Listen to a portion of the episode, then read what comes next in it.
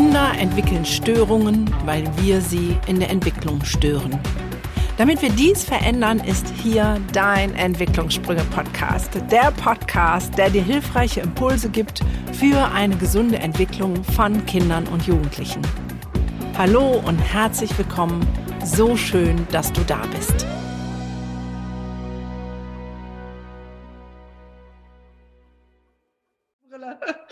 Okay. Ja, liebe Zuhörer, eine neue tolle Folge wartet auf euch mit einem ganz grandiosen Interviewpartner, wo ich mich sehr, sehr, sehr, sehr freue, dass ähm, dieser Mensch Zeit hat, mit mir zu plaudern und ähm, die Bücher, die er geschrieben hat, weisen schon so ein bisschen die Richtung, obwohl es vielleicht ganz anders ist, als der eine oder andere meint und denkt, weil ich glaube, nicht jeder meiner Hörer kennt ihn. Aber erstmal herzlich willkommen, lieber Bodo, Bodo Jansen. Schön, dass du da bist und dass du Zeit hast, mit mir zu sprechen. Herzlich willkommen in meinem Podcast. Liebe Gunda, vielen Dank für die Einladung. Ich freue mich auf das Gespräch. Genau. Wer ist jetzt Bodo Jansen? Bodo Jansen hat ähm, mehrere Bücher geschrieben. Bei mir ist er gelandet mit der stillen Revolution. Ihr kennt mich als Bildungsrevolutionist und da dachte ich, das muss ich lesen. Und da hat er mich sofort gecasht. Und das neue Buch hat auch schon wieder so einen Burner-Titel, eine Frage der Haltung. Auch darüber werden wir sprechen. Und jetzt ich, setze ich doch mal eine Lesebrille auf, das kann ich mir nämlich alles gar nicht merken. Aber es gibt so ein paar Zahlen von Bodo, ähm, die sehr entscheidend waren. Er ist nämlich 74 geboren, jetzt habe ich es verraten. Darf ich das? Ist zu spät. Ja. ähm, 98 wurde er während seines Studiums entführt und acht Tage später aus der Hand von seiner Kidnapper befreit. Allein darüber könnten wir eine Stunde reden. Aber 2005 ist er in das elterliche Familienunternehmen eingestiegen. 2006 seine Frau geheiratet, ist ähm, inzwischen Vater zweier Kinder, 2007, 2009. Ähm, und 2011. Genau. Nummer drei ist auch da. Genau, 2009, 2000. Ah, Nummer drei, guck mal, das steht hier gar nicht.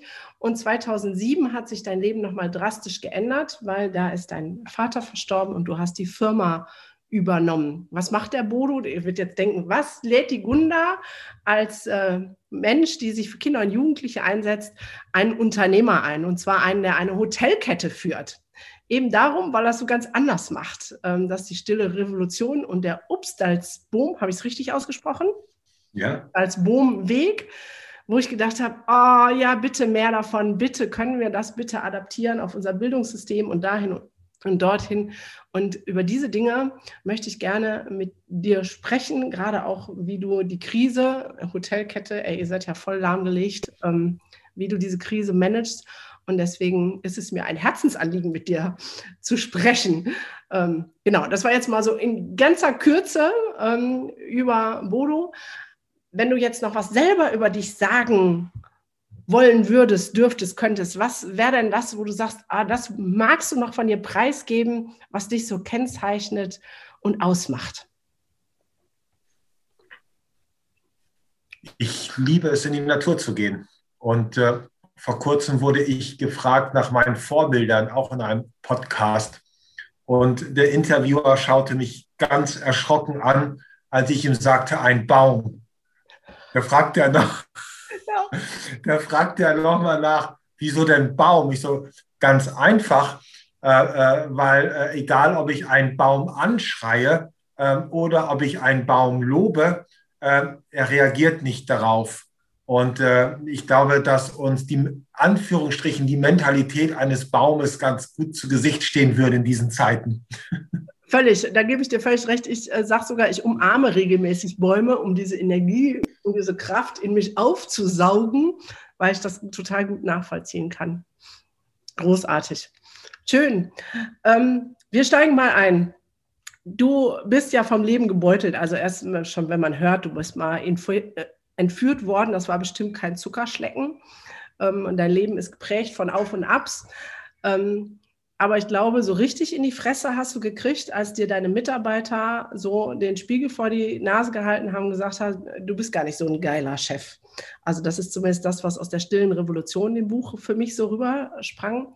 Wie war das für dich? Kannst du da nochmal so ein bisschen zusammenfassen? Weil ich glaube, das hat dir ja die Stärke gegeben für heute. Hättest du das, also, aber das später erstmal, was war da? Erzähl mal kurz. Was war da? Ich glaube, äh, in der Zeit, das war ja 2010, äh, wenn du da mit mir gesprochen hättest, dann hättest du einen sehr, sehr, sehr von sich eingenommenen Jungunternehmer gesehen, der die Welt in der Tasche hat und sich fühlte wie King Louis, weil er in dem Glauben war, dass er ein Unternehmen aus der Krise herausgeführt hat zu großem Erfolg mhm. und vielleicht auch das Gefühl hatte, allein dafür verantwortlich zu sein.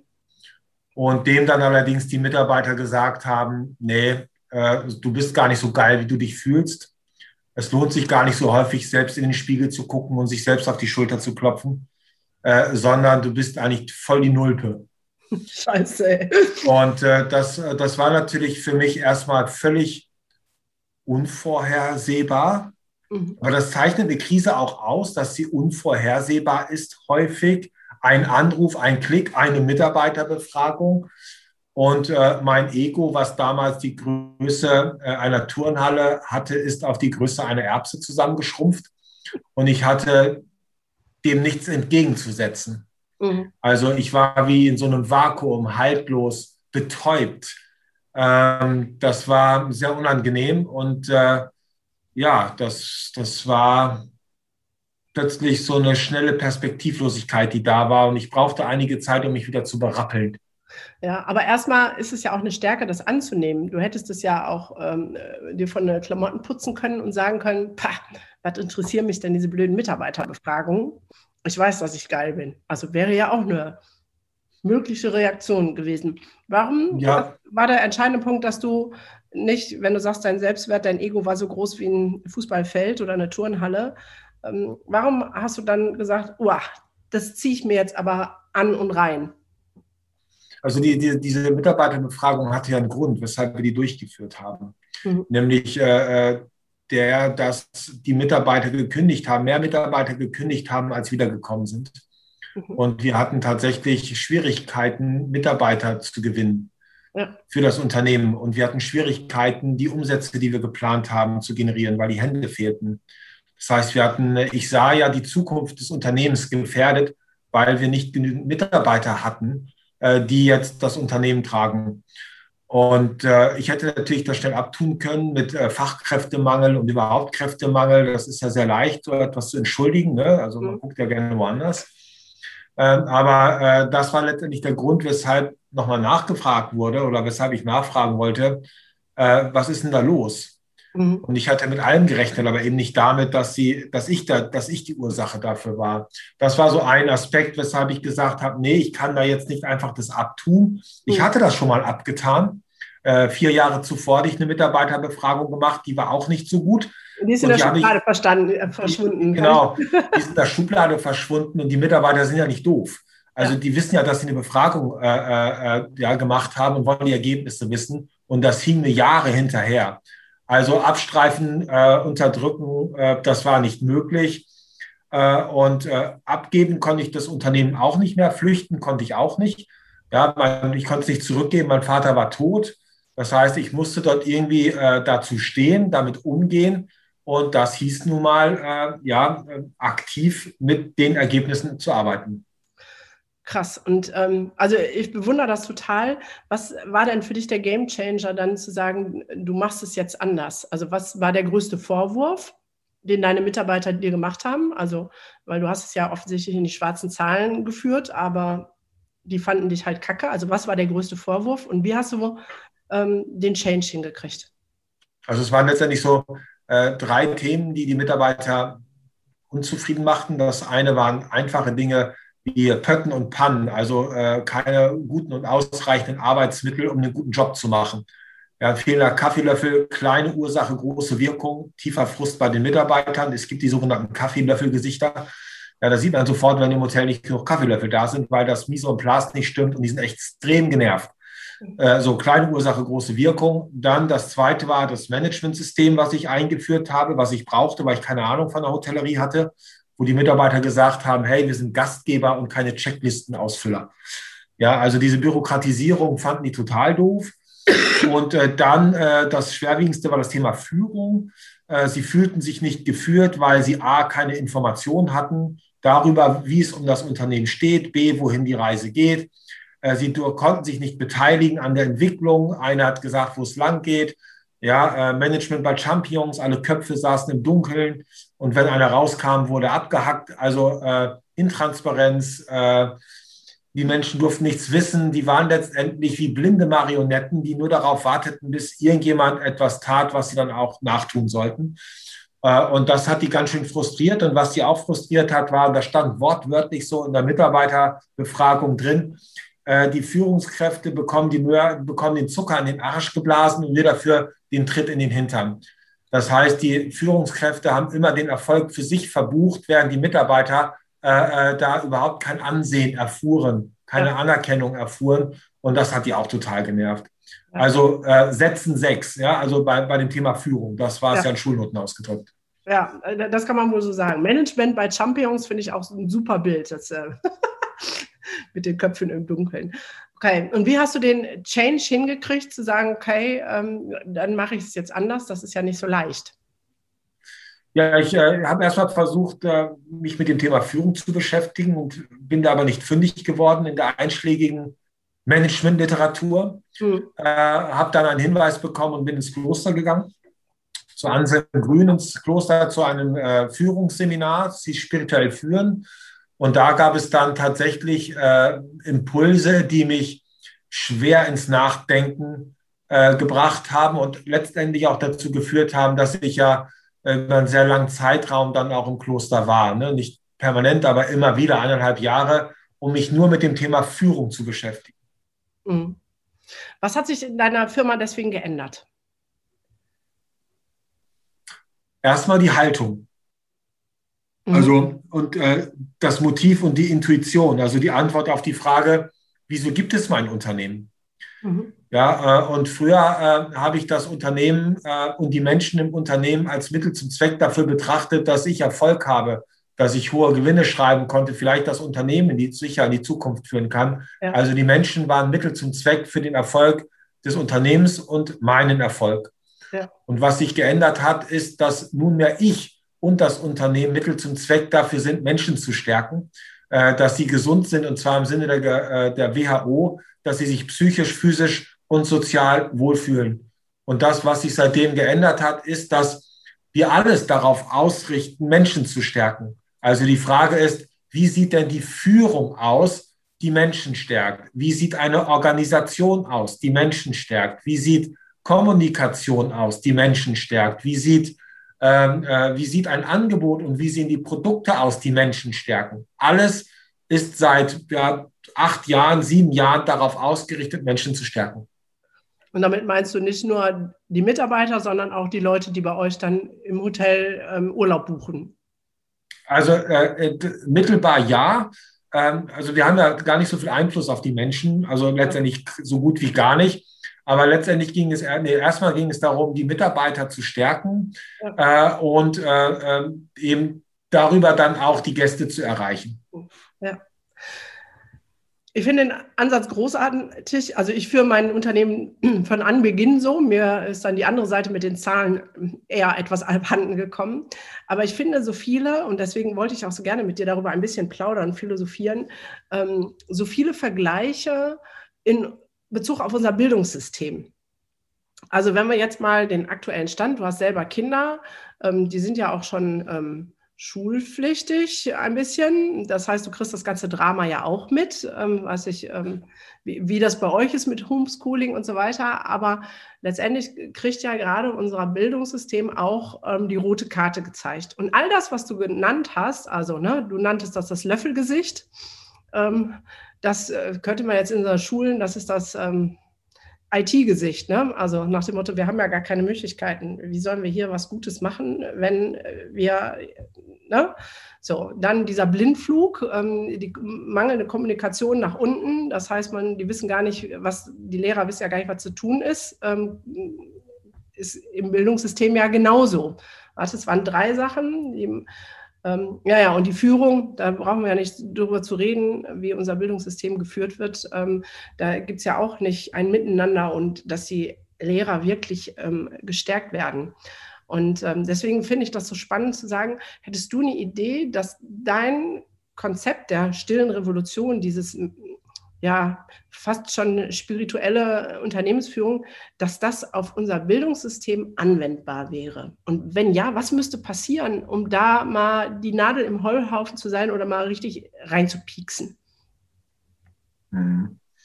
Also ich glaube, ich spreche nicht gerne in Systemen, weil ich das ganz häufig höre, auch in Unternehmen, dass mir äh, Mitarbeiter sagen, ja, mein Chef, unser System, das Unternehmen ist zu groß. Äh, ich bin ein Befürworter davon, dass es letztendlich um das ganz individuelle Verhalten geht, äh, äh dass ich meinen Mitmenschen an, gegenüber an den Tag lege. Und äh, es gibt ja auch Lehrer, die verhalten sich äh, sehr stärkend, sehr aufbauend, sehr motivierend und dann gibt es wieder andere.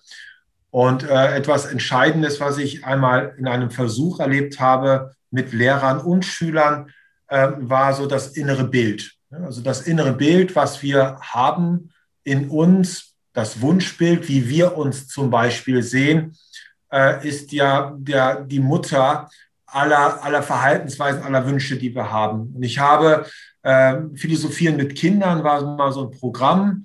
Und äh, da habe ich dann äh, mit, erstmal mit Schülern zusammen gewesen und wir haben äh, so, so einen Stopptanz gemacht. Äh, und da haben wir äh, dann haben uns bewegt auf der Stelle und dann habe ich einen Begriff in den Raum gesagt. Und also wenn ich Stopp gesagt habe, dann sollten die Schüler in der Position verharren, die diesen Begriff zum Ausdruck bringt. Mhm. Ja, also da gab es dann Herzlichkeit und dann sage ich Stopp und dann sollten die mit ihrem Körper sagen, so ist Herzlichkeit. Cool. Und dann äh, habe ich mit den Kindern das gemacht und äh, ich habe dann äh, den Begriff Lehrer gesagt. Und äh, die Kinder, ich sagte dann Stopp und die Lehrer blieben in einer Position stehen, die war so. Der erhobene Zeigefinger. Und dann habe ich die gleiche Übung auch mal später mit Lehrern gemacht. Mhm. Und da war es nicht, die haben sich selbst nicht als erhobene Zeigefinger gesehen, sondern die haben die gebende Geste gehabt. Mhm. Also da gab es offensichtlich unterschiedliche Auffassungen davon, wie sie sich sehen. Die Schüler nahmen die Lehrer wahr als Menschen, die mit erhobenem Zeigefinger ihnen sagten, wo es lang geht und worauf es ankommt, während die äh, Lehrer äh, für sich ein ganz anderes Bild hatten. Ja. Und das fand ich schon mal sehr spannend. Das heißt, es hat viel mit inneren Bildern zu tun und ich glaube, es hat ein Stück weit auch mit der Frage zu tun, woher kommen diese inneren Bilder? Äh, wir sind ja äh, Nachkriegsgeneration und äh, wenn ich an, äh, darüber nachdenke, dass die, die Nachkriegsgeneration oder Kriegsgeneration ein Stück weit in uns mitleben und eine sogenannte Frau Harrer als damals deutsche Ärztin, die deutsche Mutter und erstes Kind letztendlich als Bestsellerautorin dafür plädiert hat, dass es um Pflichtbewusstsein, Leistungsbereitschaft und Gehorsam und Norm, Norm geht, dann findet sich das ja teilweise noch in unseren Schulen wieder. Also wir werden als Unikat geboren und die meisten von uns sterben als Kopie.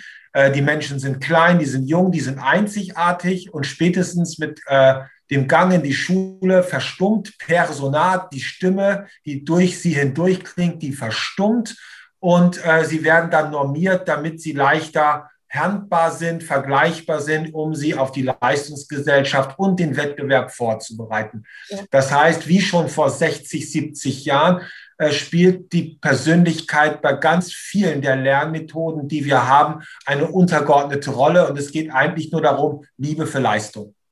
Das ist das, was wir erfahren. Und da entsteht eine große Entwertung. So, das ist erstmal so das innere Bild. Ja. Und was ich mir vorstellen kann als Lösung, ist, äh, dass wir Aufgaben mit ins Spiel bringen, die die Entwicklung der Persönlichkeit fördern und nicht stören und das Thema Sinn mit ins Spiel bringen. Weil ich glaube, wenn die jungen Menschen schon viel früher sich damit beschäftigen würden, wofür sie das alles tun und worauf es ankommt, dann könnten wir viel von dem Kram, dem vermeintlich Nützlichen, nachdem wir uns jetzt sehen, ersparen, weil die Menschen, weil die jungen Menschen selbst sich darum bemühen würden, sich ja. entwickeln zu wollen, so einen Sog zu entwickeln. Ja, ich bin völlig deiner Meinung. Ich bin auch ein großer Befürworter, dass jeder bei sich anfängt. Also nicht zu sagen, ah, das System und so weiter, sondern zu sagen, jeder kann den Wandel schon in seinem kleinen Bereich herbeiführen. Und trotzdem finde ich das so spannend, diese Parallele zu sehen. Also, wo du jetzt herkommst als Unternehmer, war ja klassisches Unternehmertum. Ne? Ähm, ich bin ja Chef, ich habe das Sagen, ihr seid die Untertanen, ihr macht das mal und ich klopfe mir hinter auf die Schulter, weil ich habe es ja geil gemacht, die Zahlen stimmen, alles Paletti. So, das ist ja auch ein Unternehmergeist, der noch, ich sage jetzt mal, der alten Klasse ist und der ja auch noch viel in Deutschland herrscht. Und so haben wir in unserem Bildungswesen ja auch genau das, was du gerade gesagt hast. Ne? Wir kommen aus der Nachkriegs, es geht um Leistung, um Funktionieren. Und trotzdem hat ja bei dir so ein Wandel stattgefunden, der deine Firma ja erstens mal richtig zum Erblühen gebracht hat. So, was ich mitbekommen habe was die Mitarbeiter angeht, ähm, aber auch was die Zahlen angeht und der euch jetzt ermöglicht, diese Zeiten mit null Buchung und alle in 100 Jahren Kurzarbeit so ungefähr zu durchstehen. Weil was wäre, vielleicht eine hypothetische Frage aus euch geworden, wenn ihr diese Krise und deinen Wechsel im, in der Führung nicht gehabt hättet, hättet ihr dann das jetzt so meistern können? Ich glaube nicht, oder? Das glaube ich auch nicht. Dann müssten wir uns in äh, die Reihe derjenigen Hotelgruppen einreihen, die jetzt anfangen, ihre Hotels zu verkaufen. Und die Frage ist ja letztendlich, äh, wieso ist es nicht so? Ja. Und die beiden Kernelemente sind für mich zwei, äh, nämlich einmal äh, Vertrauen und einmal Verantwortung, die Fähigkeit und Bereitschaft, Verantwortung zu übernehmen und äh, das Vertrauen der Menschen äh, äh, ja, in, äh, in ihre Kollegen, in das Unternehmen. Also die grundsätzliche Fähigkeit, vertrauen zu können. Und äh, das ist ja was äh, in der Leistungsgesellschaft äh, äh, ja überhaupt gar nicht, äh, ähm, der Bedarf dafür gar nicht da ist. Da besteht ja eher die Aussage, Vertrauen ist gut, Kontrolle ist besser. Aber wir haben jetzt gezeigt, dass Kontrolle gut ist, aber Vertrauen besser, denn wir sind den Unternehmen, die noch kontrollieren müssen, mit unserer Vertrauenskultur weit überlegen. Und das ist das, was wir gerade erfahren. Ne? Wenn wir kontrollieren müssten, dann würden wir gar nichts schaffen. Und das ist ja auch das, wovor gerade viele Führungskräfte Angst haben, äh, dass sich vieles ihrer Kontrolle entzieht, weil die Menschen im Homeoffice sitzen. Ja, ja äh, mir ist das doch egal, wo die Menschen sitzen. Da herrscht ein so starkes Vertrauensband, äh, äh, dass, dass ich weiß, äh, ja, dass, ich, dass ich einfach weiß, jeder äh, weiß, worauf es ankommt und setzt sich dafür ein und setzt sich deshalb dafür ein, weil er es als sinnvoll erachtet, wofür er sich einsetzt. Und schon habe ich die Energie. Ich will ein Beispiel dafür, ich will ja. ein Beispiel dafür geben. Es geht ja letztendlich sowohl bei einem Menschen als Lehrer oder auch als Mitarbeiter, spielt gar keine Rolle, geht es ja ein Stück weit darum, Unlust slash Bequemlichkeit zu überwinden äh, oder auch Angst zu überwinden. Also vieles geschieht ja auch nicht aus Angst. Und das, was ich beidem entgegensetzen kann, ist der Sinn. Also wenn der Sinn groß, größer ist als die Angst oder die Unlust, dann fangen die Menschen an, sich zu bewegen. Dann lassen die sich auch nicht aufhalten. Ich bin jetzt auch im Homeoffice, sitze hier, äh, äh, schaue auf den Garten und vor äh, zehn Wochen, als ich das Buch geschrieben habe, da war hier Schnee und Eis und nichts auf der Welt hätte mich hier rausbewegt aus meinem Arbeitszimmer. Viel zu kalt und schon gar nicht auf den See. Das Eis wäre viel zu dünn gewesen, hätte ich viel zu viel Angst gehabt. Wenn aber jetzt eins meiner Kinder hier rausgegangen wäre und draußen gespielt hätte und auf das Eis gegangen wäre und eingebrochen wäre, dann wäre ich natürlich extrem schnell aufgesprungen und hätte mich auf den Weg gemacht. In dem Moment wäre der Sinn, etwas zu tun, größer gewesen als die Angst davor einzubrechen und auch die Unlust davor, ins Kalte zu gehen. Und ich glaube, das ist das Entscheidende, dass die Menschen für sich einfach klar erkennen, wofür ist denn das gut? Und wenn wir das erfahren, und ich glaube auch, dass in den Lehrern dass das ein, etwas Entscheidendes bei jedem Einzelnen sein kann, äh, äh dann komme ich natürlich ganz anders in Bewegung. Ja, also finde ich super, weil jetzt nimmt das Gespräch eine andere Wende, es geht mehr in die Tiefe, weg von dem ne, Systemischen. Ähm, du hast vorhin gesagt, ähm, die, der Sinn für dich und in deinem Unternehmen ist, Mitarbeiter, also Menschen zu stärken. Das ist für dich so der Sinn. Habe ich das richtig zusammengefasst? Das ist, das, ist, das ist der Grund, weshalb es das Unternehmen Obstalsbogen gibt, Menschen zu stärken. Und das heißt konkret, äh, dass die Menschen gesund sind. Und das heißt konkret, dass sie sich psychisch, physisch und sozial wohlfühlen. Ja. Also es geht nicht um Wohlstand, sondern es geht um Wohlbefinden. Ja, okay. Und wenn das der Sinn wieder wäre in Schule für Lehrer, einzeln oder global, dann wäre ja schon viel gewonnen. Dann wäre viel gewonnen, dann müssten wir nur sehr viel ändern, äh, äh, weil die Leistungsgesellschaft, in der wir uns bewegen, das Leistungssystem und der Wettbewerb nichts ist, was Menschen stärkt, sondern per se schwächt. Ja, Dazu bräuchte es dann vielleicht noch ein paar mehr offiziellere Studien, aber ich bin da völlig deiner Meinung, dieses Leistungssystem ähm, schwächt Menschen, vor allem Menschen in der Entwicklung. Also sprich Kinder und Jugendliche werden dadurch ja eher ähm, klein gemacht und kommen nicht in die Entfaltung. Ähm, wie kommt man denn jetzt dahin zu diesem Sinn finden? So, also ähm, in deinem Buch ähm, eine Frage der Haltung. Ich kann es jedem nur empfehlen. Ich zeige es auch mal. So sieht es aus. Ich mache hier Werbung, das ist nämlich super, das Buch. Ähm, da hast du es ja ein bisschen auch hinten drin, so Fragen, wie gehe ich mit einer Krise um? Ähm, ich finde das super, genau diese Zeit jetzt zu nutzen und zu sagen, ja, warum ist das denn überhaupt so? Und wie finde ich denn äh, meinen Sinn? Klar, man könnte jetzt sagen, oh, wer Lehrer ist oder Erzieher, der muss doch den Sinn haben, Kinder zu stärken. Warum sonst sollte der diesen Job haben? Aber ich glaube, wir sind eben in dieser vertreten, verdrehten Leistungsgesellschaft, dass das ähm, leider aus dem Fokus geraten ist. Was würdest du dir jetzt für persönliche, konkrete Tipps geben? Wie finde ich meinen Sinn in meinem Job wieder. Egal, was da draußen tobt. Also ich glaube, es sind letztendlich, äh, geht es ja, wie führe ich mich dorthin? Mhm. Ja, wie führe ich mich zu dieser Erkenntnis oder wie führe ich mich in dieses Bewusstsein, worum es geht? Wie finde ich den Weg zurück zu meiner wahren Natur? Also wie finde ich den Weg zu meinen Träumen und nicht zu denen, die mir als solche verkauft worden sind? Ja, das ist ja das, worunter viele Menschen zu leiden haben, dass sie den Kontakt zu sich verloren haben und sie haben diesen Kontakt zu sich verloren, weil in der Leistungsgesellschaft es eher darum geht, zu schauen, was der andere macht und Erfolg bedeutet, besser zu sein als mein Gegenüber. Und äh, darüber verliere ich natürlich den Blick auf mich selbst. Und wenn ich den Blick auf mich selbst äh, dann äh, verliere, dann habe ich nicht mehr den Zugang eben auch nicht mehr zu meinen Träumen und äh, zu meinen Sehnsüchten und Wünschen. Und das ist letztendlich äh, das, worum es ja geht, dass wir dort wieder den Zugang finden zu dem, wonach wir uns sehnen, ja, als Kind schon gesehnt haben. Also äh, ich, ich gebe gerne äh, den Hinweis äh, auch immer wieder, wenn ich mit Menschen zu tun habe, dass es bei mir sehr viel damit zu tun hatte, äh, mich zu erinnern, was ich als Kind geliebt habe zu tun, bevor ich diesen äußeren Einflüssen, diesen leistungsmäßigen Einflüssen ausgesetzt war. war das, das ist zum Beispiel, bitte? Was war das bei dir, also als Kind? Also es war auf jeden Fall das äh, Freiheit erstmal sehr elementar für mich. Äh, und äh, das war die Stille.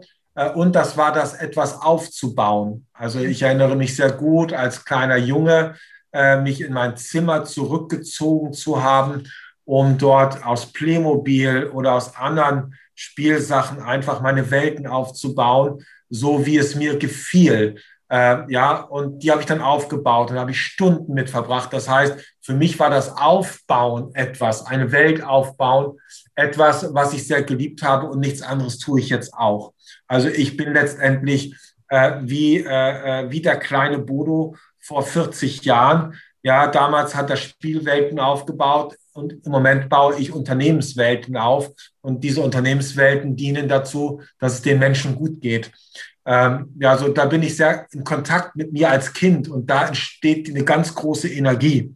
Und wir haben diese Übung auch mit vielen Mitarbeitern schon gemacht, ob nun im Kloster oder bei uns, dass wir uns überlegen, was ist denn das, was du als Kind geliebt hast zu tun. Wo war denn dieser Moment, äh, äh, wo du Freiheit empfunden hast, wo du Freude empfunden hast? Was hast du dort konkret getan und wie lässt sich das, was du damals dafür getan hast oder woraus das entstanden ist, auf dein heutiges Handeln übertragen?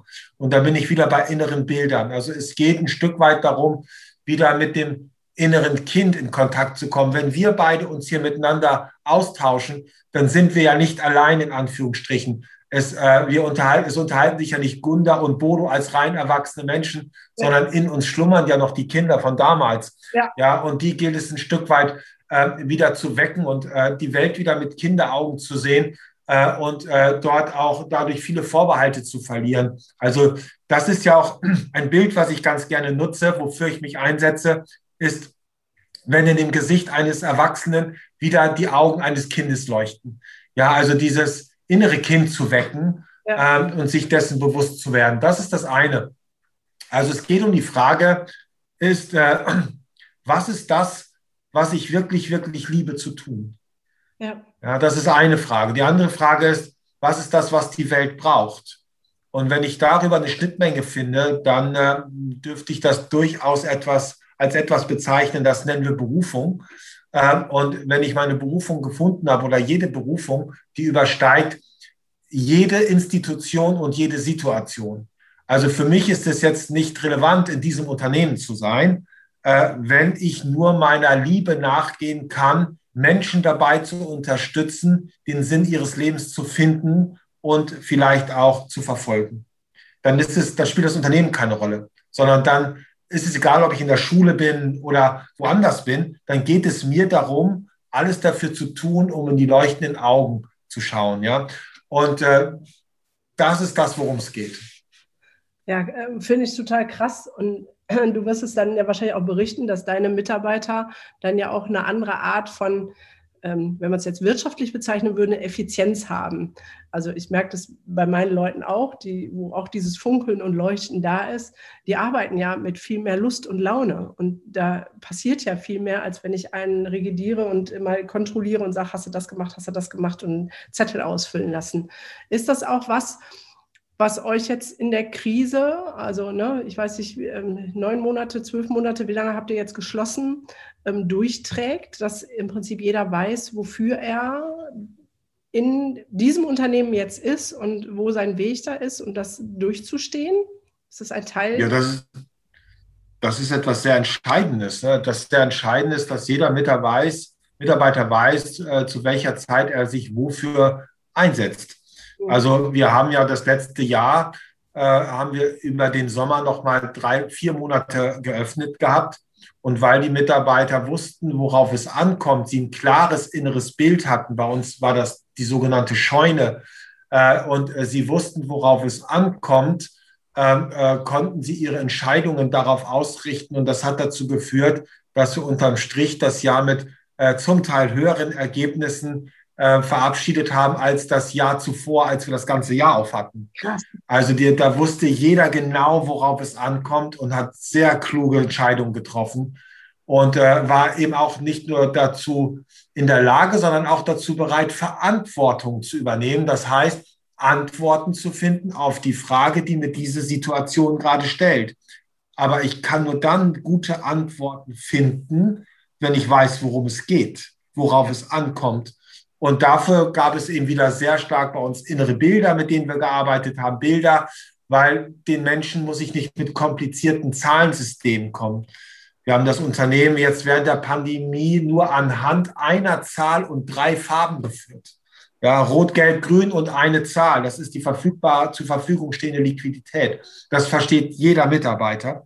Und dann eben die inneren Bilder. Und äh, diese bestehen Klarheit. Die bestehen Rot, Gelb und Grün in dem Fall? Rot, Gelb und Grün war ganz besonders im ersten Lockdown äh, in den Corona-Jams, das heißt äh, in den Ansprachen der Mitarbeiter täglich, damit sie abgeholt waren, äh, wie es um das Unternehmen steht, begann ich immer äh, alles im grünen Bereich, gelben Bereich oder roten Bereich. Wenn alles im grünen Bereich war, war, wir leben nicht aus der Substanz heraus, wir kommen ganz gut klar, äh, es muss sich keiner Gedanken machen. Gelb war, okay, jetzt wird es knapp, das war pro Hotel dann. Äh, jetzt leben wir aus der Substanz heraus. Äh, das können wir nicht endlos durchhalten. Und äh, rot war, äh, wir stehen mit dem Rücken an der Wand. Es steht eine Insolvenz im Raum. Ja. ja wie, und, wie viele Hotels äh, musstest du jetzt während der Pandemie ähm, loslassen und verkaufen? Eins. Wir mussten ein Hotel loslassen. Das gehört noch nicht mal uns, sondern das gehörte Investoren, die nicht dazu bereit waren, äh, weiter zu investieren. Alle Hotels, die uns als Familie gehören, äh, die sind alle gut durchgekommen. Und dort war das Berlin beim Berliner Hotel tatsächlich so, dass wir das schließen mussten. Und das Spannende war oder das Berührende war, äh, war, dass wir die Mitarbeiter eben von Anfang an, von der ersten Sekunde an, wo es äh, von grün auf gelb auf rot ging, komplett abgeholt waren, äh, wir sie beteiligt haben an den Diskussionen, äh, äh, an, den, äh, äh, an den Grundlagen für die Diskussion, für die Investoren. Sie waren also voll involviert. Ich habe sie nach der Meinung gefragt, wie sie vorgehen sollten, Kompromisse eingehen, Hotels schließen, wie weit sind wir bereit, Kompromisse einzugehen, was bedeutet das für die Mitarbeiter. Also ich habe mich durch das Team beraten lassen, womit ich dann zu den Investoren auch hineingegangen bin. Und letztendlich hat es dann dazu geführt, dass das Hotel äh, geschlossen werden musste. Und äh, die Mitarbeiter wie die Art und Weise, wie die Mitarbeiter damit umgegangen sind, hat mich tief berührt.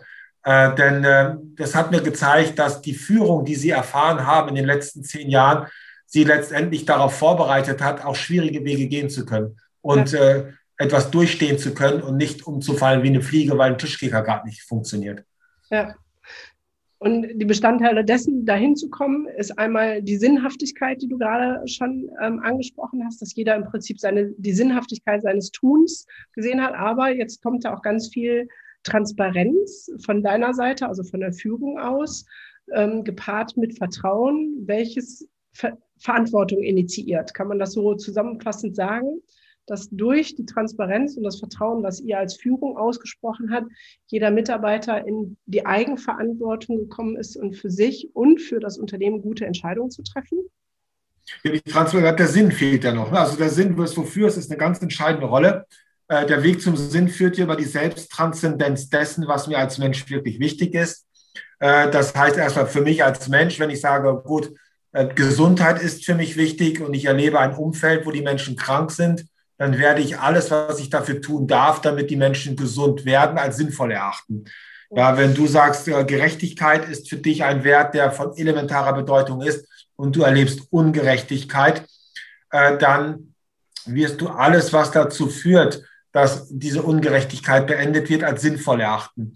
Und darauf haben wir halt äh, schon sehr stark in den Teams hingearbeitet, dass jeder sich dessen bewusst ist, was ihm als Mensch wirklich wichtig ist und sich auch innerhalb eines Teams äh, sehr stark darauf ausrichten kann. Und das gibt ja eine, eine Wichtigkeit, eine Relevanz innerhalb eines Teams. Wenn der eine Mitarbeiter ist der Fürsorgliche und er sieht, dass es den Menschen schlecht geht, dann äh, wird er sich bedingungslos dafür einsetzen, ja, dass äh, die Menschen diese Fürsorge erfahren. Und gerade in einer Krise ist das von elementarer Bedeutung, dass ich etwas für mich finde, was mich ein Stück weit rausholt aus dieser Krise. Und das gelingt mir dann, wenn ich mich für jemanden oder etwas einsetzen darf und der dadurch Hilfe erfährt. Also das war schon etwas sehr, sehr, sehr Entscheidendes. Und auch Verantwortung ist ja nichts, was ich anweisen kann, genauso wenig wie Vertrauen. Ich kann jetzt äh, nicht sagen, ich kann das sagen, aber du wirst mich auslachen. Ich sage so, Gunda, vertraue mir jetzt. Oder Gunda, übernehmen jetzt äh, Verantwortung. Dass wir, also Vertrauen und Verantwortung entsteht nicht, weil ich es will, ja. sondern entsteht nur dann, wenn ich Gründe dafür liefere, dass es entsteht. Also ich liefere Gründe dafür, dass du bereit bist, mir zu vertrauen. Ich liefere Gründe dafür, äh, dass du bereit bist, Verantwortung zu übernehmen. Und das kann ich nicht in einer Krise, nur weil ich es brauche, plötzlich anschalten oder anweisen, sondern das ist etwas, was über Jahre entsteht. Ja, und ich glaube, in dem Struggle, äh, kommen wir nochmal zurück auf unsere Lehrkräfte und auch Erzieher und ähm, Sozialpädagogen, in dem Struggle, glaube ich, sind die gerade, weil ja vielerorts die Sinnhaftigkeit der nicht mehr gesehen wird. So, also klar gibt es die, die diesen Leistungsdruck einfach weiter als Sinn sehen und machen, aber die Sinnhaftigkeit, wenn wir über die Gesundheit sprechen. All das, was ich tue, ist auch dem initiiert, ja, ich bin genau wie du für die ähm, Stärkung der Menschen, in dem Falle für Kinder und Jugendliche und gerade die, nicht nur die physische, sondern auch die psychische Gesundheit. Und ich sehe halt, dass ähm, das elementar nach hinten losgeht, dass unsere Kinder immer kranker werden durch die Art und Weise, wie in dieser Pandemie mit Kindern umgegangen wird. So, wenn ich jetzt, und ich bin in Kontakt mit vielen Erziehern, Lehrern, Pädagogen, die das auch sehen und sagen, ich würde total gerne, ich würde jetzt total gerne Verantwortung übernehmen und auch auf die psychische Gesundheit meiner Schützlinge achten wollen. Aber ihnen sind ja von außen her die Hände gebunden, weil der Alltag nur noch aus Testen, Lüften, Masken tragen und Leistungsabfrage besteht. Also welche, welchen Rahmen kann man sich schaffen, wenn man dann irgendwie dann doch wieder abhängig ist leider von einem System. Ähm, ich glaube, dass Verhalten nie von einem System abhängig ist, mhm. äh, sondern es gibt Dinge, die können wir beeinflussen und es gibt Dinge, die können wir nicht beeinflussen. Und wenn wir unser Wohlbefinden davon abhängig machen würden, was wir nicht beeinflussen können, dann hätten wir schon verloren. Also es gibt ganz viele Menschen, die schreien nach der Wunschwelt, ja, und wenn sie nur dann glücklich sind, weil sie die Welt so erfahren, wie sie sie sich wünschen, äh, das wird nie funktionieren. Es kommt so ein bisschen von den Stoikern, Stoizismus, stoische Philosophie. Also die, die Kardinalübung ist meines Erachtens die, äh, äh zu, äh, zu lernen, lernen zu unterscheiden, was ist das, was ich beeinflussen kann, was ist das, was in meiner Macht stehende ist, was ich, äh, was ich kann und was ist das nicht in meiner Macht stehende. Und das System, das Verhalten anderer Menschen, anderer Kollegen, anderer Lehrer ist nichts, was das in meiner Macht stehende ist, was ich ändern kann.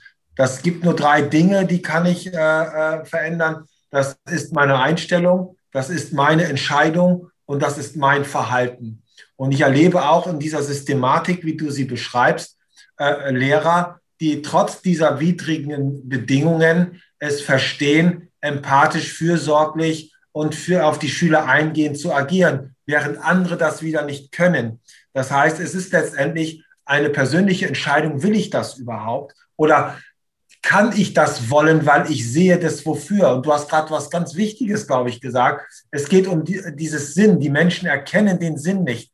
Und ich habe das an anderer Stelle erlebt, nämlich, dass äh, dass in, einem, in einer Agentur für Arbeit, ja, also Menschen, die dort etwas extrem Sinnvolles tun, äh, dass die total frustriert sind und den Sinn nicht erkennen. Wieso erkennen sie den Sinn nicht? Weil sie zugestopft werden mit Bürokratien und äh, äh ja nur noch Formulare ausfüllen und äh, diesem äh, der German Angst in die Rechnung tragen müssen, dass sie wieder ein Formular ausfüllen müssen. Und die haben gar keine Chance vor lauter Papier und Computern mehr noch zu erkennen, wofür sie sich gerade einsetzen, nämlich junge Men äh, äh, Menschen, in Not geratene Menschen, eine Existenz zu ermöglichen. Und das erlebe ich ganz häufig, und das habe ich auch bei uns im Unternehmen erlebt, dass dieser Bürokratierungswahn und Formalismus und alles, was dafür eingesetzt wird, um ja keine Verantwortung übernehmen zu müssen, weil ich Teil der German Angst bin, dass das dazu führt, dass ich gar nicht mehr dazu in der Lage bin, auch nur ansatzweise zu erkennen, wofür ich mich gerade hier einsetze. Also da besteht der Sinn dann plötzlich darin, irgendein Formular oder irgendeine Regularie einzuhalten äh, und nicht mehr darin, Menschen beim Wachsen zu unterstützen. Ja, und ich glaube, du hast den springenden Punkt, du hast es immer German Angst genannt. Hinter diesen ganzen Formularen, Kontrollzetteln steht ja letztendlich ganz am Ende, wenn man ganz bis nach hinten guckt, Angst. Angst, ja. ähm, ne, als Unternehmer die Zahlen nicht mehr im Blick zu haben, vielleicht rote Zahlen zu schreiben statt schwarze, ähm, die Angst, einen auf den Deckel zu kriegen, die Angst, dass etwas aus, außer Kontrolle gerät, weil wenn ich einen Zettel habe, wo ich abhaken musste, dann oder im Umkehrfall die Angst, wenn ich die Zettel nicht ausfülle, dass ich dann vielleicht ähm, eine Abmahnung bekomme. So, das heißt, ist das so ein Gegenspieler, Sinnhaftigkeit gegen Angst und das, was mehr Raum in mir hat, das ist dann mein Handlungsantrieb? Also ich glaube, dass in jedem Fall äh, Sinn äh, ein sehr starkes Momentum dafür ist, Angst zu überwinden. Also wenn mir etwas als extrem sinnvoll erscheint, äh, dann, dann gehe ich, gehe ich weiter. Dann gibt es zwei Unterstützer, äh, zwei Dinge, die mich dabei äh, äh, unterstützen können. Das wäre einmal Mut. Ja, also ich, ich, ich erkenne etwas als sinnvoll an und ich brauche Mut dazu, das auch tatsächlich zu tun. Aber Mut brauche ich nur dann, wenn ich äh, nicht genug Vertrauen habe. Ja, also letztendlich ist der Gegenspieler zur Angst eigentlich das Vertrauen. Ja, dass das Leben mir das beschert, was ich brauche, auch wenn es mir gerade nicht schmeckt, wenn es unbequem ist. Äh, und dieses Vertrauen, das geht häufig verloren. Äh, äh, das, das beginnt bei sich selbst. Ich kann nur Menschen vertrauen, wenn ich mir selbst vertraue. Aber wenn ich keinen Zugang mehr zu mir habe, äh, dann, dann kann ich mir auch nicht mehr vertrauen. Und Vertrauen kann ich mir auch, kann ich mir auch nur dann, wenn ich das Gefühl habe, dass ich relevant bin, dass ich etwas wert bin, dass ich bedeutsam bin. Und da führt auch wieder die Leistungsgesellschaft dazu, dass viele Kinder sich entwertet fühlen, äh, dass sie äh, äh, eben nicht dieses Gefühl haben, auf mich kommt es an. Ja, äh, da gibt es die Helikoptereltern oder da gibt es den Selbstverwirklichungswahn, ja, äh, mancher Eltern auf Kosten der Kinder. Äh, das Kind bekommt eigentlich bis zu seinem 18. Lebensjahr mehrere 10.000 Mal suggeriert, du kannst es nicht, du bist ja. nichts wert, du bist es nicht wert, dass ich mir, mich selbst um dich kümmere, sondern ich hole mir irgendeine Nanny. Ja, eigentlich äh, ist es gar nicht wichtig, dass du da bist. Ja. Und dann verlieren die Kinder natürlich ganz schnell ihr Vertrauen. Aber das ist eben nicht nur in der Schule so, äh, sondern das ist äh, sehr flächendeckend ein, ein Symptom unserer Leistungsgesellschaft, wo Erfolg äh, äh, äh, für mich bedeutet, besser zu sein als andere und wo wir eine hohe Angstausprägung haben, die Angst davor, nicht anerkannt zu sein, wo äh, wir uns identifizieren über das, was wir haben und nicht über die, die wir sind. Ja, und, und, und. Also das ist letztendlich eine Folge äh, äh, aus dieser Nachkriegszeit, würde ich sagen, wo eben äh, andere Werte von Bedeutung waren, um zu überleben, die sich jetzt reproduzieren, rekultivieren und aber langsam auch ausschleichen. Also ich sehe da tatsächlich eine ganz gute Entwicklung. Ja, also im Moment ist es ja eher noch so, dass das, was du geschildert hast in Schule, ne, du bist wertlos, du kannst es nicht, du bringst es nicht hin, Leistungsgesellschaft. Aus diesen Kindern und Jugendlichen werden ja Erwachsene, die dann leider den Zugang zu sich selbst nicht haben, dieses Selbstvertrauen in sich nicht haben und damit auch die Sinnhaftigkeit ja nicht finden und eher ähm, angstgesteuert weitermachen. Ich ja. erlebe das aber auch, so wie du, dass ganz viel im Aufbruch ist. Was meinst du denn, was dazu führt, dass gerade so viel im Aufbruch ist? Oder was bräuchte es, damit es noch mehr wird? Ich habe mal ähm, in einem Podcast mit jemandem gesprochen, der sagte, eigentlich müssten wir nur 17 Prozent, das wäre so die kritische Masse, ähm, anstacheln, ähm, zur Sinnhaftigkeit und zum Vertrauen zurückzukehren, dann würden wir den Rest mitziehen. Also was braucht es, damit wir diese 17 Prozent vielleicht noch ähm, schaffen. Bald. Nicht erst, wenn wir tot sind, wir zwei und unsere Kinder das äh, weitermachen, sondern früher. Also ich glaube, dass zum Teil diese Angst abnimmt. Mhm. Also gerade auch diese Existenzangst, äh, die ja gerade die, die Kriegsenkel auch in sich getragen haben. Also wer einmal in der Familie, wie jetzt bei meinen Schwiegereltern, auf dem Bauernhof hungern musste, äh, weil, nach dem Krieg, weil es nach dem Krieg nichts zu essen gab, der wird immer die Angst davor haben, nichts zu essen zu bekommen und der wird den Einkaufswagen immer voll machen.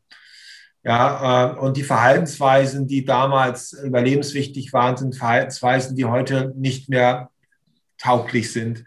Und die junge Generation äh, äh, hat ja zum Teil gar nicht, macht ja gar nicht mehr die Erfahrung, wie jetzt die Kriegsenkel sie zum Teil gemacht haben. Das heißt, Angst reduziert und äh, es führt auch immer mehr dazu, dass die jungen Menschen Wohlstand nicht mit Wohlbefinden äh, verwechseln. Ja, ähm, das ja, habe also, ich so das, das Gefühl. Ja. Das stimmt schon. Äh, trotzdem möchte ich da gerade reingrätschen, weil Angst ja gerade ein großes Thema ist. Und zwar haben wir nicht mehr die Angst der Bomber und nicht die Angst, dass wir genug zu essen haben. Wenn ich meine beiden Jungs, 16 ähm, und 19, wenn ich sehe, wie äh, lapidar die Essensreste wegschmeißen, dann kann ich manchmal kotzen. So, Motto ist doch genug da. Aber gerade ist es ja die Angst, ähm, ja, vor Corona, Angst vor meine Mutter, äh, meine Oma stirbt, äh, weil ich die Infektion weitertrage. Es wird ja gerade, gerade auch unseren Kindern gerade sehr viel Angst beigebracht ähm, in allen Medien. Das heißt, hat das denn eine Chance, dass sich das jetzt von der, sage ich mal, Nachkriegsangst wirklich etabliert zu Selbstvertrauen und ähm, einer Sinnfindung, wo wir in ja jetzt in einer ganz anderen angstdimensionierten Gesellschaft leben. Gerade hier in Deutschland also, ist krass. Ich, ich, glaube, ich glaube, dass gerade in dieser Zeit den Eltern eine ganz besondere Verantwortung und Bedeutung äh, zukommt. Äh, eine Verantwortung, bei der ich bei manchen Eltern das Gefühl hatte, dass sie auf die Schule übertragen wird. Ja, äh, weil sie selbst vielleicht mit sich selbst zu sehr beschäftigt waren. Mhm. Und äh, ich erlebe das hier äh, äh, bei uns zu Hause das klappt wunderbar mit dem Homeoffice. Ja, das, das, das geht gut. Ähm, und natürlich, das, was fehlt, ist der Kontakt zu den Mitschülern. Das mhm. ist die Gemeinschaft, das ist das Miteinander, das ist tragisch und es braucht wahrscheinlich viel Zeit, äh, um das ein Stück weit nachzuholen. Aber wenn ich jetzt äh, sehe, diese, diese Umstände, äh, worüber sich manche Eltern, ich bin Eltern, Elternvertreter äh, bei uns, äh, bei den Kindern, und wenn ich sehe, womit die Eltern sich beschäftigen, dass sie sich keine Zeit nehmen können, wollen, weiß was ich, und sich darüber beschweren, dass die Kinder Aufgaben bekommen und die äh, Verantwortung bei den Eltern sehen, bei den Lehrern sehen dafür, dass die Kinder das jetzt lernen können. Aber wenn ich doch die Umstände gerade sehe und ich erkenne, dass bestimmte Umstände, bestimmte Verhaltensweisen und Umsetzungen nicht zulassen, dann muss ich doch dafür einstehen. Also das ist doch die Aufgabe letztendlich, das ist doch die Einstellung, die ich wählen kann. Äh, ich glaube, dass das entscheidend ist. Und ich glaube, da sind manche Eltern auch mit überfordert, ja, damit umzugehen. Also die Kinder auch dabei zu unterstützen, äh, äh, sich nicht so sehr beeinflussen zu lassen durch den Schrott, der durch die Nachrichtensender geht. Ja, das ist ja 90 Prozent Schrott. Da habe ich ja ein Buch deutlich drüber geschrieben, auch was ich davon halte. Äh, sondern äh, da sich selbst äh, gewissenhaft zu informieren äh, und mit den Kindern darüber ins Gespräch zu gehen. Das ist eine Verantwortung, die sehe ich bei den Eltern. Und die Frage geht auch gar nicht so darum, ja, die anderen haben die Verantwortung, können sie nicht wahrnehmen. Ich will ein anderes Beispiel geben aus dem Unternehmertum. Mhm. Ja, wenn ich angewiesen darauf bin, dass ich auf gesunde Mitarbeiter zurückgreifen kann und ich sehe, die Menschen sind krank oder es kommen weniger Menschen zu mir, dann kann ich doch lange wettern und jammern und die Verantwortung dafür dem Gesundheitssystem in die Schuhe schieben. Dadurch ändert sich noch gar nichts. Ja. Oder ich kann sagen, ich übernehme Verantwortung, ich entwickle mein eigenes Gesundheitszentrum, ein Präventorium und sorge dafür, dass die Mitarbeiter erst gar nicht krank werden. Mhm. Also für mich ist diese Diskussion der Verantwortung total hinfällig, weil es geht letztendlich darum, die Verantwortung in dem Moment an dem Ort zu übernehmen, wo es sie erfordert und nicht, wem sie formal zugesprochen wird. Das, genau, da sind wir auch bei dem, was du vorhin sagtest, ähm, zu erkennen, was kann ich überhaupt verändern und das, was ich nicht verändern kann, einfach zu lassen und zu sagen, wie kann ich in dem Rahmen, wo ich gerade selber bin, ähm, Verantwortung übernehmen. Und das kann ja ganz vielfältig aussehen. Also ich bin zum Beispiel mit meinem 15-Jährigen mit Homeschooling völlig an meine Grenzen gekommen. Wir haben nur noch aneinander gehangen, ähm, haben uns sozusagen verbal gekloppt und ich habe dann Verantwortung übernommen und habe gesagt, okay, mir ist gerade Schule und Leistung egal. Mir ist meine Beziehung zu meinem Kind wichtig und deswegen übernehme ich jetzt Verantwortung und sage, du machst einfach so gut du kannst, du bist 15 Jahre alt und alles, was du machst, ist für mich okay, ähm, aber ich werde jetzt nicht mehr mit neben dir sitzen und mit dir in Streit gehen, ob du jetzt fünf oder zehn Matheaufgaben gemacht hast. Und ich werde sie dir auch nicht erklären, weil das mein, meine Gesundheitsfürsorge meinen Rahmen sprengt. Ist ja auch eine Form von Verantwortung, ja. ohne dass ich dann dem Lehrer das wieder aufs Auge drücke und sage, du blöder Lehrer, warum kümmerst du dich nicht? Ja, ich, ich, ich sehe da etwas sehr, sehr Wichtiges, einen großen Unterschied den, äh, den, äh, den wir auch bei uns im Unternehmen erlebt haben. Äh, der, der Unterschied besteht, ein sehr starker Unterschied besteht darin, sich für Menschen stark zu machen oder Menschen zu stärken. Das ist ein himmelweiter Unterschied. Ähm, Beispiel bei uns äh, aus dem Unternehmen. Ne, wir hatten eine Veranstaltung, da war ein Bundestagsabgeordneter, da war die Kirche und die Gewerkschaft, die haben den Film Die Stille Revolution geguckt und nach dem Film gab es, soll es einen Dialog, soll es einen Dialog geben. Ich war nicht da, aber mich hat eine Auszubildende vertreten. So, die saß dann dort und dann kam der Gewerkschaftsvertreter äh, und sagte, äh, ja, seid ihr gewerkschaftlich orientiert? Und dann sagte unsere Auszubildende, nee, das macht für uns keinen Sinn. Und dann fragte er, wieso macht das für euch keinen Sinn? Sagte, sagte sie ganz einfach, weil der Sinn besteht darin, äh, unser Sinn besteht darin, Menschen zu stärken. Aber wenn ich jemanden habe, der sich für die Menschen stark macht, dann schwäche ich den Menschen. Ja, und das ist natürlich ein großer Unterschied. Und sie hat dann ein Beispiel gegeben. Äh, wir bilden ja unsere Führungskräfte im Bereich der Logotherapie aus, also der, der, Sinn, äh, äh, der Sinntherapie, Psychotherapie. Und sie brachte ein Beispiel von einem Seminarteilnehmer in einem Kurs, logotherapeutischen Kurs. Und dieser Seminarteilnehmer hatte keine Arme.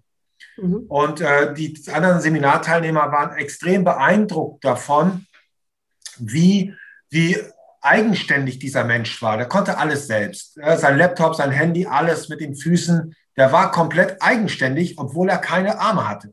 Ja. Und dann waren natürlich alle sehr beeindruckt davon und sagten, äh, äh, ja, äh, fragten, wie ist denn das möglich? Wie hast du denn das geschafft?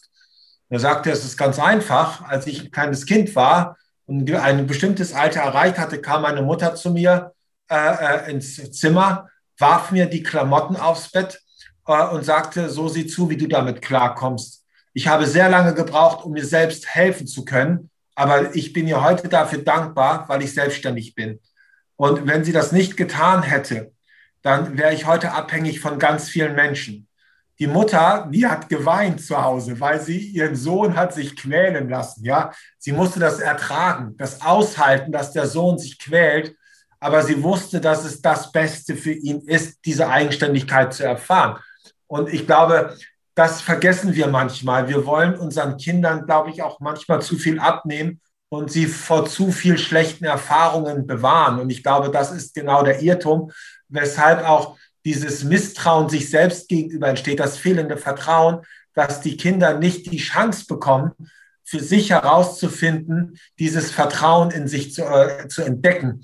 Und von daher bin ich überhaupt kein Freund davon, da neben den Kindern zu setzen. Nein, da sollen die selbst mit klarkommen. Ja, also ich darf als Elternteil, ist es doch meine Aufgabe, die Kinder aus der Unabhängigkeit heraus in die Eigenverantwortung zu führen. Und Eigenverantwortung heißt, dass sie die Antworten finden auf die Fragen, äh, die ihnen das Leben stellt, dass sie die Antworten finden auf die Fragen, die der Mathelehrer stellt und nicht ich. Ja, ja, und das ist natürlich als Elternteil unglaublich schwer auszuhalten, weil äh, wir Angst davor haben, nicht mehr angenommen zu sein oder nicht mehr geliebt zu werden von den Kindern oder nicht mehr gebraucht zu werden. Da kommt wieder die Angst. Ja. Und das ist das fehlende Vertrauen, was viele in sich tragen, was dazu führt, dass wir den Kindern versuchen, das Lebensrisiko abzunehmen. Und ja. ich glaube, das ist genau das Gegenteil von dem, was sie wirklich brauchen. Ja. Ja, also das ist ein krasses Beispiel, äh, der Unterschied zwischen Stärken und sich stark machen. Und wenn ich ähm, die ganzen Elterngespräche, die ich schon geführt habe, darauf zurück reduziere, dann ist es ganz viel, ich mache mich stark, aber ich muss doch dafür sorgen, dass mein Sohn, Tochter nicht sitzen bleibt und dies und das erreicht, aber letztendlich sie zu stärken durch die Krisen zu gehen und auch ähm, sitzen bleiben oder was auszuhalten, daraus zu lernen. Das ist ja das, was dann die Resilienz bringt, um zukünftige ja. Krisen. Wenn ich mich ständig für meine Kinder stark mache, dann haben sie gar keine Chance, selbst stark zu werden. Ja. Wieso löse ich die Probleme meiner Kinder? Nein, es sind nicht meine Probleme, es sind ihre Probleme. Die sollen sie auch lösen. Ja, Mega, das ist äh, großartig. Ähm, boah, die Stunde geht so schnell um, Bodo. Das ist gemein. Ich würde so gerne viel länger noch mit dir plaudern. Sag doch noch ein bisschen was ähm, zu deinem Buch. Ich halte es nochmal ähm, in die Kamera, damit jeder das sieht. Guck mal hier. Ähm, ich finde ja hinten auch den Teil, wo du zum Nachdenken, Handeln und Antworten nochmal ähm, sozusagen ein paar Basics, Assets rausgeschrieben hast. Ähm, was war für dich ähm, der Sinn, dieses Buch jetzt noch ähm, zu schreiben? Also ich weiß es ja, aber vielleicht magst du es noch mal teilen. Ja gut, äh, ich, es gibt natürlich verschiedene Motive. Ein, äh, ein wesentliches Motiv war, äh, über das Schreiben für sich noch mal eine Möglichkeit zu schaffen, das Erfahrene zu reflektieren. Mhm. Also durch das Schreiben dieses Buches äh, hat die Krise eine für mich größere Bedeutung bekommen, hat sie an Bedeutsamkeit gewonnen, ist sie wertvoller geworden, weil ich einfach zwölf Monate reflektiert habe, mein Verhalten reflektiert habe, ich wieder viel über mich gelernt habe, viel über das Unternehmen gelernt habe, äh, viel über Grundlagen gelernt habe, wie es sinnvoll sein kann, mit Krisen umzugehen, aber ich vor allen Dingen auch sehr demütig werden durfte und dankbar sein durfte, weil ich eben erkannt habe, dass das, wofür wir uns in den letzten Jahren eingesetzt haben, eben auch in der Pandemie sehr gut funktioniert. Also war es äh, eines, äh, war das Motiv äh, eins in jeder Hinsicht mich stärkende Aufgabe, äh, dieses Buch zu schreiben. Äh, das andere Motiv ist natürlich, dass ich Menschen, äh, und das ist das, was meine große Sehnsucht auch, woraus meine Sehnsucht besteht, Menschen einfach an meinen Erfahrungen teilhaben lassen möchte, in der Hoffnung, dass sie darin etwas für sich finden, was sie auch anspricht, was, sie, was sie dabei unterstützt, ein Impuls, ein Gedanke, eine Frage, äh, die dazu führt, dass sie sich auch mit dieser Situation, die wir gerade erfahren, einfach nochmal anders auch auseinandersetzen und sich vielleicht auch ein Stück weit darüber stärken können. Das ist auch so meine Hoffnung, ja, die ich mit diesem Buch verfolgt habe. Und äh, ja, es ist ein sehr, sehr, sehr tiefes Buch. Äh, entstanden, wo ich auch selbst wieder erfahren durfte, dass wir nie ankommen, sondern selbst in dem Glauben ja schon viel erkannt äh, zu haben, sich vieler Dinge bewusst geworden zu sein, dann doch wieder in der akuten Situation zu erfahren, dass man auch schnell wieder vergisst äh, und es immer wieder neue Situationen braucht, um sich immer wieder zu erinnern, worauf es im Leben ankommt. Eben äh, zu erfahren, dass wir nie irgendwo ankommen, dass wir nie irgendwie etwas erreichen, einen Resilienzzustand, sondern dass wir täglich uns dafür einsetzen müssen, uns diesen zu bewahren. Und dass die Krisen ganz besonders wertvoll dabei sind, ja, uns dabei zu unterstützen, sich dessen bewusst zu werden. Und für mich äh, hat dieses Buch, ich habe jetzt das ist das fünfte Buch, ist für mich mit das bedeutsamste, weil das meiner Lebensaufgabe mit am nächsten kommt. Ja. Sehr cool. Also ich habe es auch verschlungen. Du hast es alles auch sehr flüssig gut geschrieben. Ähm, und ich würde mal so Zusammenfassung äh, sagen, eine Frage der Haltung ist es, ob wir diese Krise und diese ganze Pandemie überstehen und vielleicht auch dadurch eine stille Revolution anzetteln. Ich drehe es mal um. Die Bücher sind zwar in anderer Reihenfolge erschienen, aber ich glaube, wenn wir jeder Einzelne als Lehrer, als Elternteil, als Erzieher, als Pädagoge, als Unternehmer, egal wo wir stehen, ähm, dahin kommen, was du gerade gesagt hast, ähm, unsere Haltung ändern, die Sinnhaftigkeit in unserem Leben finden und uns selbst wieder vertrauen, dann stiften wir hier die stille Revolution an. Da bin ich mir ziemlich sicher, dass das bahnbrechende Auswirkungen gesamtgesellschaftlich hat, was ich mir natürlich sehr wünsche. Mega cool. So, ähm, ich sage mal nicht länger als eine Stunde. Deswegen müssen wir jetzt egal wie gerne ich weiter mit dir plaudern möchte, zum Ende kommen. Du dürftest noch ähm, der Schlusssatz gehört immer meinem Interviewpartner. Also wenn du noch so einen Impuls hast, ähm, gerade an Lehrer, Erzieher, Pädagogen, Eltern, was dir so auf dem Herzen brennt, nochmal auf den Punkt formuliert, jetzt rauszuhauen, dann ist jetzt die Zeit dafür. Also ein starker Entwicklungsimpuls entsteht immer in der Reflexion und das, was ich gerne, wozu ich die Menschen ermutigen möchte, äh, ist abends sich eine Frage zu beantworten, nämlich die Frage, äh, was haben andere davon gehabt, dass ich heute da war? Ja. Guck mal, die Frage berührt mich jetzt sehr. Ich denke, das ist eine sehr coole Frage. Wer mehr vom Bodo wissen möchte, ihr findet alles in den Show Notes, da wo ihr den Bodo findet. Ähm, das Buch sehr zu empfehlen, eine Frage der Haltung. Äh, können wir eins verlosen mit einer Widmung von dir vielleicht? Ja, klar, gerne. Okay, also es wird eins verlost auf meinem Instagram-Kanal und Facebook. Ähm, Bodo schreibt eine kleine Widmung rein und ähm, da könnt ihr mehr von ihm erfahren. Ich danke vielmals für dieses offene und ehrliche Gespräch, dass du uns teilhaben lässt an deinem krisengebeutelten Weg, uns dadurch ein bisschen Leuchtturm wirst, in diesen komischen Zeiten klarzukommen. Vielen, vielen Dank für deine kostbare Zeit. Gunnar, vielen Dank für das sehr, sehr, sehr schöne Gespräch. Vielen Dank. In diesem Sinne, Liebe Hörer, habt es nice. Bis zum nächsten Mal und bis zum nächsten Interview. Ich wünsche euch einen schönen Tag. Bis dahin. Und auch in der nächsten Podcast-Folge gibt es wieder krassen Input für den nächsten Entwicklungssprung. Und denk immer daran, Wachstum findet immer außerhalb der Komfortzone statt. Und Kinder sind von Hause aus schon großartig. In diesem Sinne, bis zur nächsten Folge von deinem Entwicklungssprünge Podcast. Du willst nichts verpassen? Dann abonniere noch jetzt diesen Podcast.